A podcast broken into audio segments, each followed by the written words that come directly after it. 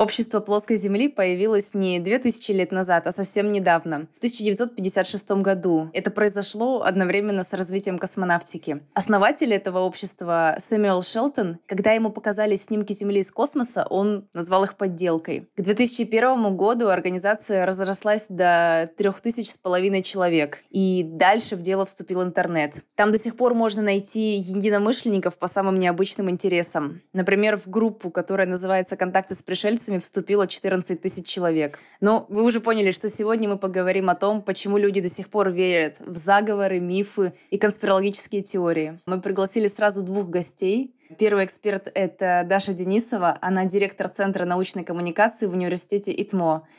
Э, привет, Даша. Привет, привет. А еще с нами Константин Фурсов. Он исследователь из университета ИТМО. Привет, Костя. Привет, привет. Расскажите, чем вы занимаетесь? Давайте я начну. Э, кроме того, что я доцент-исследователь университета ИТМО, э, я еще являюсь заместителем директора Политехнического музея по науке и образованию. По долгу своей службы э, я в музее отвечаю за такую вещь, как научная достоверность. Я занимаюсь тем, что организую экспертизу, помогаю разрабатывать вот такие коммуникационные форматы. И, кроме того, еще пытаюсь трансформировать это в некоторые образовательные мероприятия или продукты. А, по образованию своему я социолог, поэтому вот первый вопрос про а, опро... вопрос про опрос, он сразу задевает за живое. Мне точно будет что сказать, но сначала даю слово Даше, чтобы она пару слов сказала о себе. Спасибо, коллеги. А, слушайте, ну я занимаюсь тем, что вот порядка уже больше, наверное, 10 лет помогаю ученым рассказывать о том, чем они занимаются широкой аудитории. Это не только ученые, это научные группы, лаборатории. Поэтому, наверное, за последние несколько лет сотни ну да, я не скажу, что тысячи, но с сотнями ученых нам удалось поработать. И поработать в том числе с разными целевыми группами общественности, чтобы понять, а как вообще воспринимают то, что происходит в науке и образовании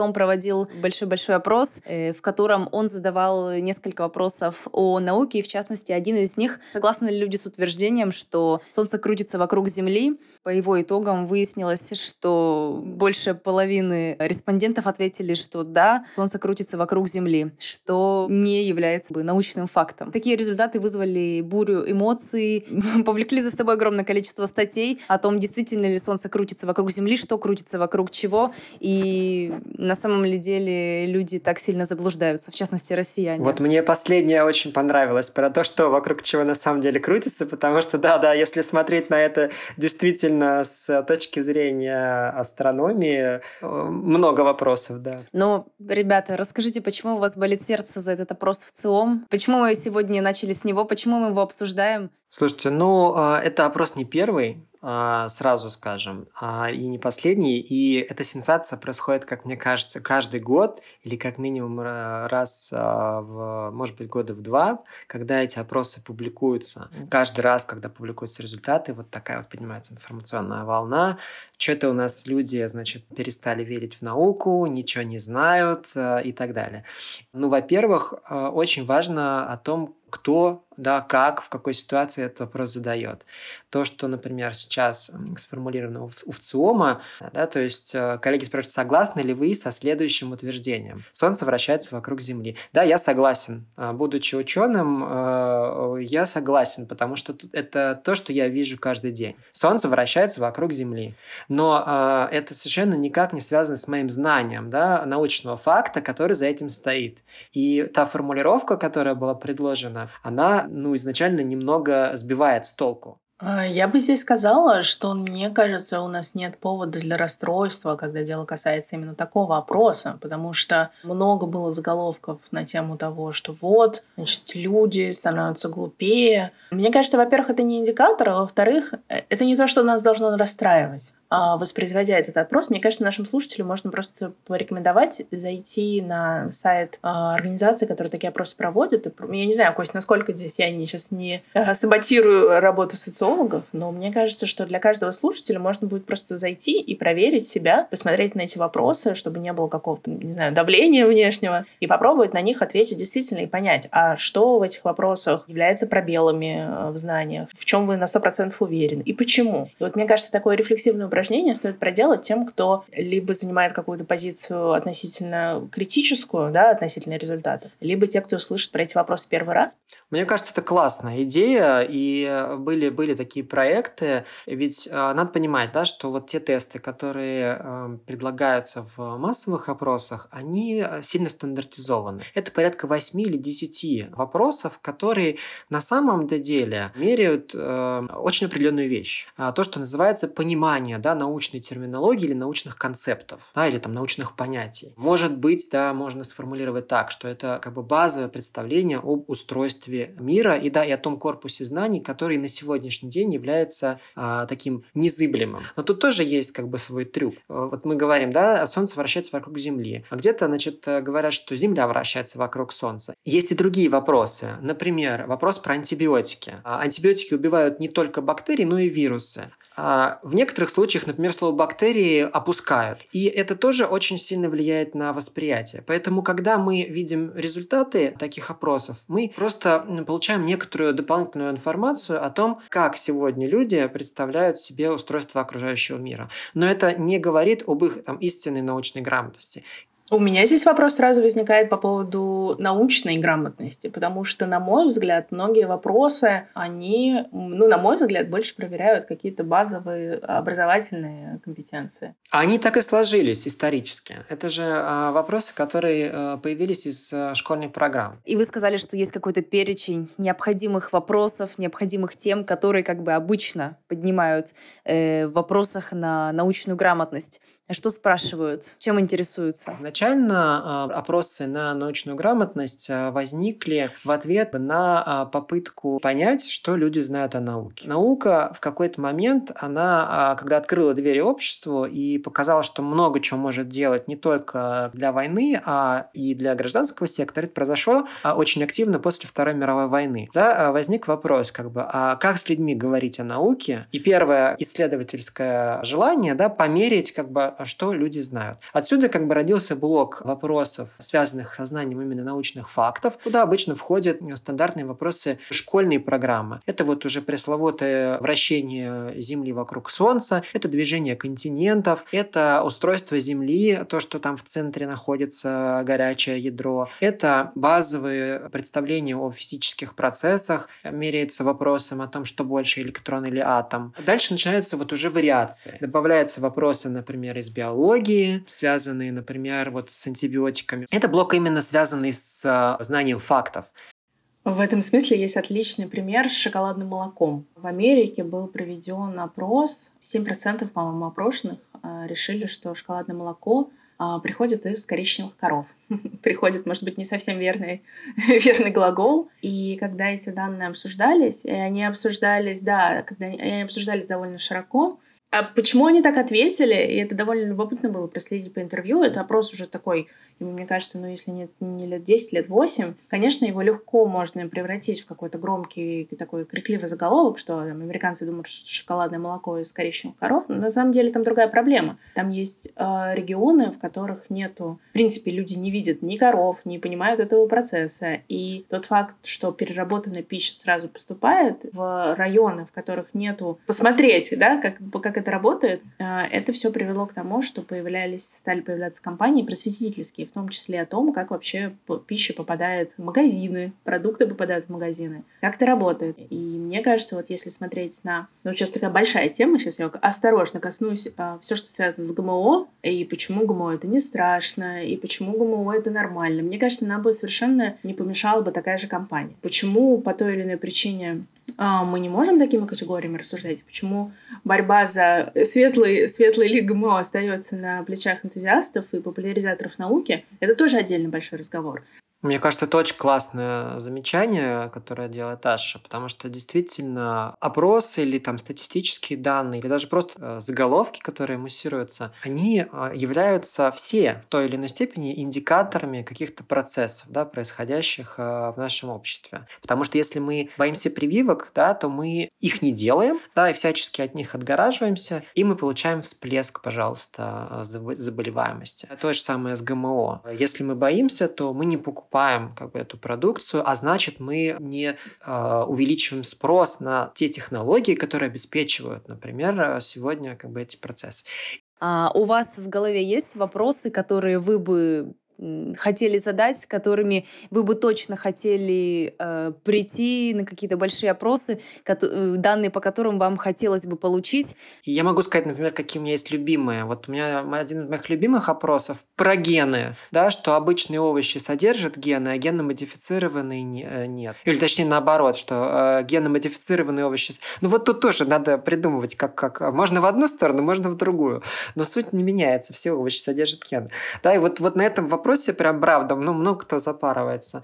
Верно ли, а, что радиоактивное молоко становится безопасным, если его прокипятить? Боже мой. Э, так, наверное, да нет, наверное, не становится. Не становится.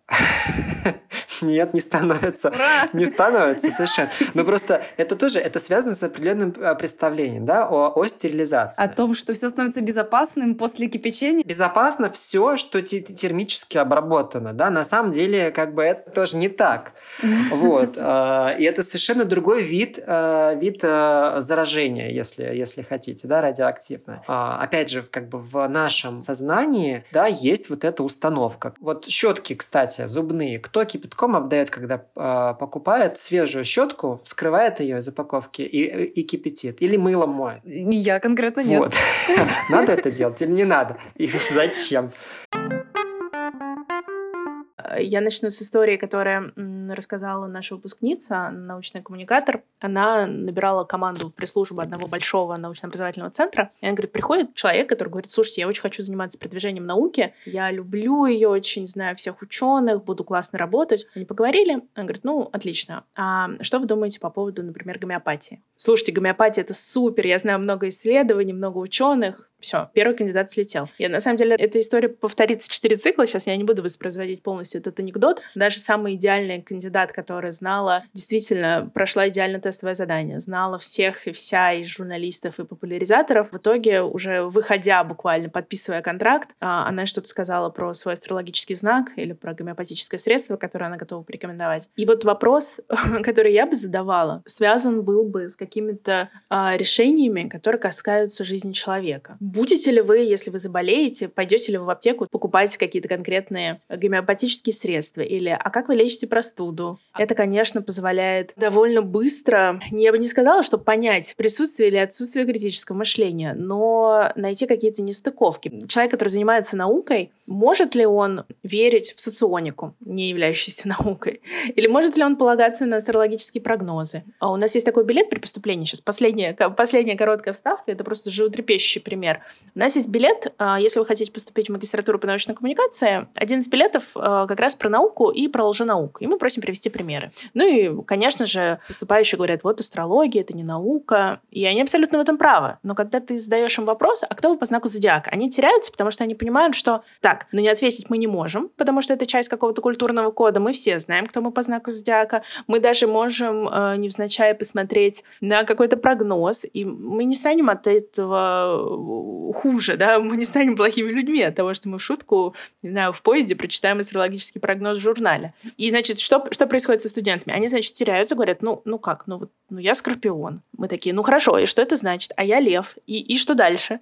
И тут происходит какой-то слом, а ведь это же, по сути, попытка... Мне кажется, здесь важно, что вынести за скобки. В этом смысле мы не должны и ну, не транслируем это, что мы осуждаем или обвиняем человека в неграмотности или а, в отсутствии знаний. Это очень важно. Но это все таки попытка понять, а какие у него есть механизмы, а, которые влияют на принятие его решения. И, в этом, и, и вот тот пример про солнце, который мы часто приводим, когда мы рассуждаем про популяризацию медицины, и когда мы говорим про доказательную медицину, если вы верите, что Земля вращается вокруг Солнца или, или наоборот, или они синхронно вращаются, это может не повлиять непосредственно на вашу жизнь. Это может для нас быть индикатором чего-то, что где-то, может быть, вы прогуливали уроки или недостаток э, образования вот в том конкретном регионе, где вы это образование получали. Но если вы э, если ваш сбой вот этой знаниевой системы случился в области принятия решений относительно здоровья себя и близких, вот это уже определенный тревожный сигнал, и это повод поразмышлять об этом. Э, Даша, от тебя нужно небольшое пояснение, потому что мы так легко проскочили тему гомеопатии, но можешь в двух словах пояснить, э, что такое гомеопатия и почему ты ей не лечишься?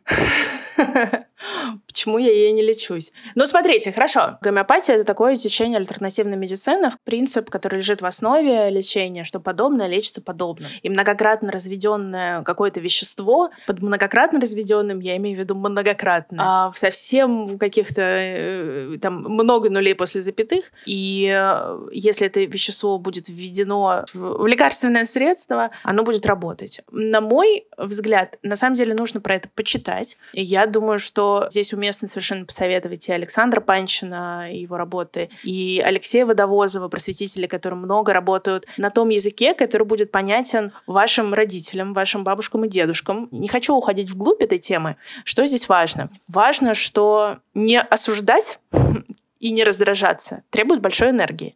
А вот понимать, почему так происходит, и почему, почему даже э, для тех, у кого есть образование, опыт работы в научных организациях, вдруг как в какой-то момент случается слом и переход вот к ненаучным теориям, это очень важный исследовательский вопрос, на который, мне кажется, у нас пока нет ответа. Каждый отдельный случай его нужно прям расследовать и разбираться. Да, и можно 5 копеек вставлю. Это прям такая тонкая материя, она очень интересная с исследовательской точки зрения, потому что есть примеры ученых, технологов, инженеров, которые занимаются исследованиями и при этом там читают гороскопы. Ну, мы все амбивалентны, это нормально. Ну вот, кстати, про народную медицину. Э, я придумала вопрос, потому что я регулярно задаю его молодым э, студентам и даже школьникам. Ромашковый чай. Что вы думаете про ромашковый чай? Он полезный?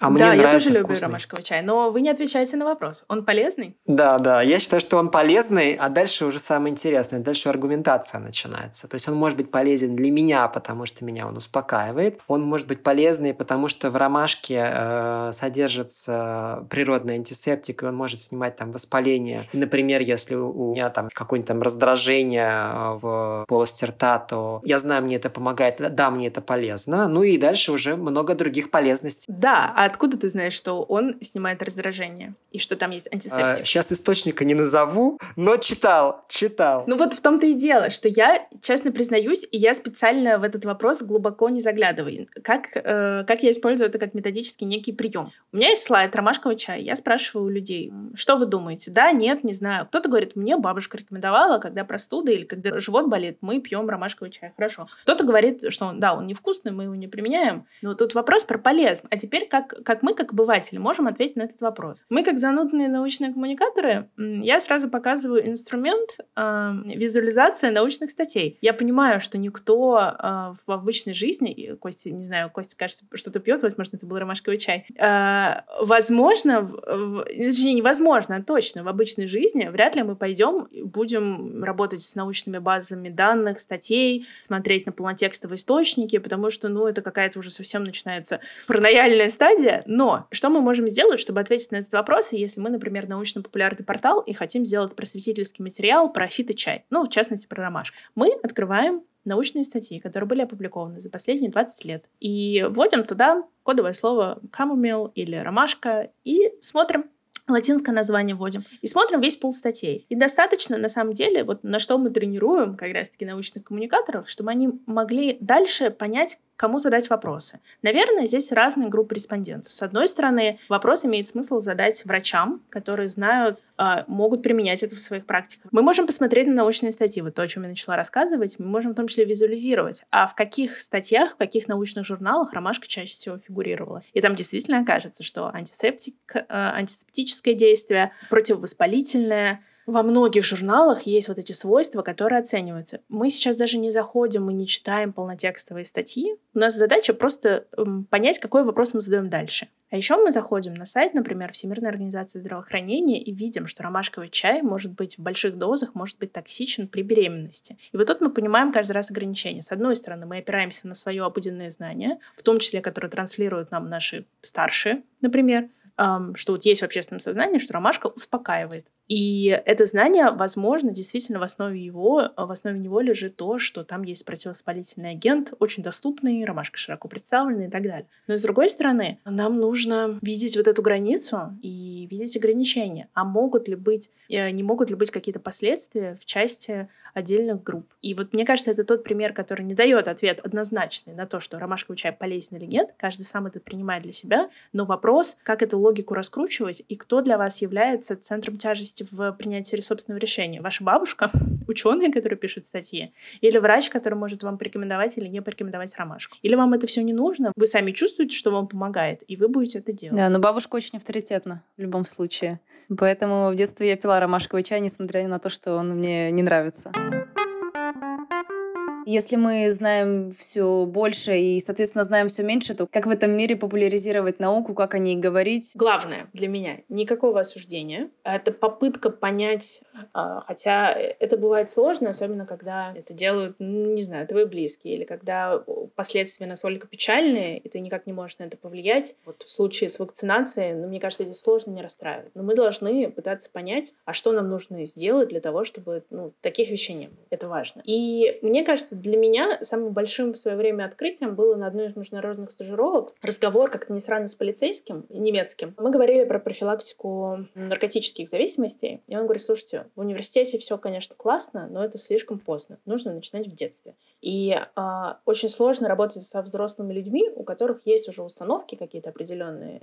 Это такая очень благородная, но сложная задача. И мне кажется, вот как раз-таки все, что касается там, детей, подростков, не случайно данные по научной грамотности, которые тоже наши коллеги проводили, они показывают, что кажется, что люди, которые вот сейчас заканчивают школу, по-моему, 18-20, вот этот возрастной диапазон, они наиболее научно грамотны. И кажется, что критическое мышление на их стороне. И это дает надежду, потому что чем старше мы становимся, тем больше у нас появляется каких-то внешних установок, которые на нас влияют. И множество не знаю, высших образований, а, работы на крутых управленческих позициях совершенно не залог того, что вы будете следовать чисто научной парадигме. Мне кажется, человек немножко устроен сложнее, Поэтому вот здесь хочется про вернуться всегда к человечности и вернуться к тому, когда у нас происходит формирование наших ценностных вещей. Поэтому, мне кажется, родители и дети, и вот какой-то вот этот возраст самый-самый ценный. Как-то так. А вы бы что делали? Ну вот давайте я копну глубже. У вас есть родственник, который против прививок. Как с ним общаться? Как бы вы с ним общались? Что бы вы говорили? Ну, мы общаемся, у меня есть родственники, которые против прививок. Не будем скрывать. Я долго и занудно веду беседы, подбрасываю время от времени какие-то материалы. Пытаюсь понять, почему, то есть вот как бы в чем причина. А научно-популярные материалы, которые объясняют, как это работает. Я привожу факты, а, я просто разговариваю, но пытаюсь понять, как бы почему, то есть почему нет. Да, и зачастую, на самом деле, это не боязнь прививки. Там причины могут быть очень разные. Там один из аргументов интересных, который я слышал, что это на самом деле такое условно подсаживание людей на обязательные прививки, которые скоро станут платными. Откуда это взялось? Да, то есть сегодня тебе там первая доза бесплатная. Сегодня тебя привили э, от ковида, а завтра эта прививка станет платной, и тебя обязательно надо будет прививаться. То есть это принуждение. И это вообще не про науку. Это про, э, про институты, это про доверие, это про страхи, это про мифы. Это еще очень часто про деньги. Много на рынке людей, которые зарабатывают тем, чтобы ну, скажем так, вводят, может быть, в некоторые заблуждения, давайте я такую осторожную формулировку выберу, а распространяя вещи, которые, ну, не всегда, не всегда работают. Пример, который я не, не могу не привести, у нас одна из дипломниц, она выбрала тему, она говорит, я хочу посмотреть на вот что люди в ковид делали, а, чем, чем странным лечились. Там оказался такой спектр вариантов, что мы в какой-то момент рисковали потерять этот диплом. Мы такие, хорошо, давай сосредоточишься на чем-то одном. Она выбрала чеснок. Слушайте, ну вы не поверите, есть целое движение, которое продвигают чеснок как универсальное лекарство от ковида, там расписывают схемы. И за многими из них стоят производители чеснока. За многими из них стоят специальные добавки. Ну а еще за многими никто не стоит. То есть это просто вот такая история, когда человек выбирает какой-то яркий образ, там все равно в какой-то момент появляется какой-то коммерческий интерес, там, запустить свой курс. Но вот спектр этих разнообразных заблуждений, он настолько большой, и ведь мы понимаем, что люди в кризисе, во многих кризисах, они а, обращаются к тому, что им понятно, обращаются к тому, что примирит их с действительностью. Именно поэтому поэтому, ну, это тоже такая большая тема, не будем туда уходить. Именно поэтому так часто очень тяжелые заболевания, рак в частности, пытаются лечить вот какими-то народными средствами, избегая традиционной медицинской помощи. И это все и пугает очень сильно, но еще в каком-то смысле завораживает, потому что если мы начнем понимать и помогать тем людям, которых нужно услышать, мне кажется, мы найдем ключ к тому, как не только научное знание распространять, а как критическое мышление развивать, потому что это сейчас невероятно важно. Какие новости, сестрица? Раскрой ухо, чучундра!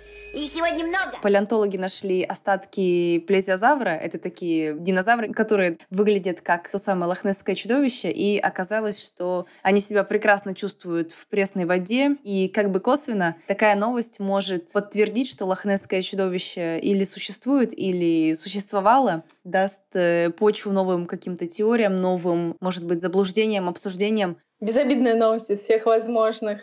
Такая очень трогательная. Соглашусь. А, мне кажется, что такая новость, а, она здорово привлекает внимание как раз к науке. Да? Через миф, а и вообще через работу с мифом можно очень здорово про науку рассказывать. Тут даже не нужно опровергать его, да, то есть, ну пусть миф останется мифом. А вот добавить информацию о том, что нашли этого плезиозавра, и они были там пресноводные, это гораздо интереснее, это привлекает вообще внимание к археологии и к другим исследованиям. Ну, тут главное не перегнуть палку, да, действительно действительно не подтвердить этот миф, а скорее использовать его как некоторый такой крючок, информационный повод для привлечения внимания. Да, круто. Напоследок такой вопрос вам обоим. Вы вот в процессе работы с, не знаю, с популяризацией науки, с большим количеством источников информации, какие свои личные мифы вы разрушили в этом процессе? Ну вот для меня было ощущение, если ты работаешь в науке, если ты занят в образовании, что ученый на каком-то этапе перестает быть ну, не жертвой заблуждений, но он критическое мышление распространяет и на себя. Оказалось, что нет. И даже самые крутые ученые, у них может быть что-то, что не будет э, ну, как бы связано с этим критическим мышлением. Для меня это, наверное, главное открытие, что ты, ну, как бы нельзя вот этот ярлык навешать ни в одну, ни в другую сторону. Ну, если вопрос прям про себя, при том, что как бы я очень активно погружен в научную проблематику и стараюсь бы тоже там критически а, оценивать разные факты, развивать в себе эти навыки, э, я поражаюсь тому, что я по-прежнему да, не отказываюсь от каких-то, скажем так, обыденных вещей. Я продолжаю пить чай с ромашкой или с мятой, или там использовать использовать там травы в случае зверобоя. А, я ем чеснок, и... но я делаю, скажем, это как бы чуть более осмысленно. А, я думаю, зачем я это делаю? Да? Мне нужно объесться чесноком, да, или съесть там условно один зубчик, чтобы просто э, получить некоторое количество там фитонцидов или других веществ, которые там содержатся, и просто поддержать, например, иммунную систему организма, не отказываясь при этом, например, от, от лекарств. А единственное, что я перестал делать, я перестал пить горячий чай, который вот, ну, как бы точно не рекомендуют, например, при больном горле. Так, в смысле, а никто что ли по дереву не стучит и не оббегает черную кошку? Ой, слушайте, с приметами вообще интересно, а у меня они просто свои. То есть э, я отрефлексировал какие-то вот такие заблуждения, причем я даже читал, почему, с чем это связано, мне было очень интересно в свое время. И э, у меня они просто приобрели э, другое значение. То есть я, например, радуюсь, когда кошка перебегает дорогу. А, то, то есть это положительные, как это, положительные суеверия? Для меня это признак удачи, например, что все будет хорошо. И Даша молчит, похоже, не стучит по дереву. У меня вдогонку маленькая реплика. В детстве, когда мне давали овощи, мне мама всегда говорила, что витаминчики пищат. Вот мне кажется, с возрастом я перестала слышать этот писк. Ладно, тогда кажется, время попрощаться. Спасибо вам большое за эту беседу. Надеюсь, это будет очень полезно всем, кто послушал. В мире будет чуть меньше гомеопатии и чуть больше качественных знаний. Хочется, чтобы в мире было больше здравого смысла. Даже если гомеопатии будет столько же. Да, и уважение к человеку. Вот, вот, загрузили, значит, никаких Ладно. оценок, ни, никакого морализаторства. И вот, Натя, получите под конец. Все, не отнимаю ни секунды времени. Все. Целую. Пока-пока. Да, мы уже летим. Да, да, все. Все, Лиз, спасибо большое.